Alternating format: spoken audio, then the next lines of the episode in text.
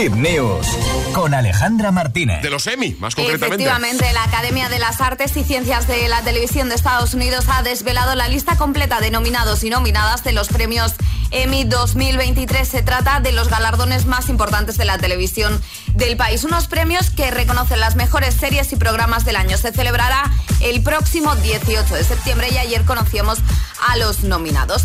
Este año los premios tienen cuatro claros protagonistas. Eh, Section con 27 nominaciones. The Last of Us con 24, que para mí, mm, vamos, mm, sobra decir que es la clara ganadora en todo. The White Lotus con 23 y Ted Lasso con 21. Entre los nominados a Mejor Serie Drama, La Casa del Dragón, The Last of Us, White Lotus o Section.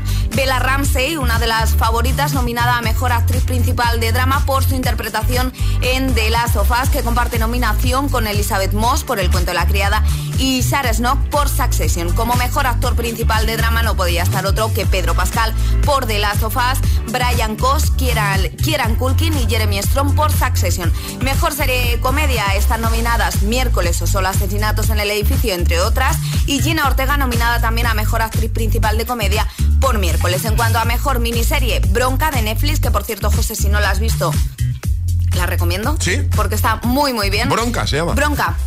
O sea, de bronca. Bronca, eh. bronca, bronca. ¿Y de qué va? Eh, pues eh, todo empieza con una bronca por, mm, por, por coche.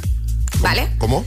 Tú vas conduciendo y te hacen una pirula y a partir de ahí Ah, empieza vale. todo. Y la Vale, verdad vale. Que, que la serie es, es guay. Y es, es cortita, ¿no? Es cortita, es una miniserie. Y también como Bronca, miniserie, todos quieren a Daisy Jones, monstruo, la historia de Jeffrey Dahmer, Fleischman, están apuros, Obi-Wan Kenobi. Lo vamos a dejar todo igualmente ahí en la web en hitfm.es. Apartado del agitador.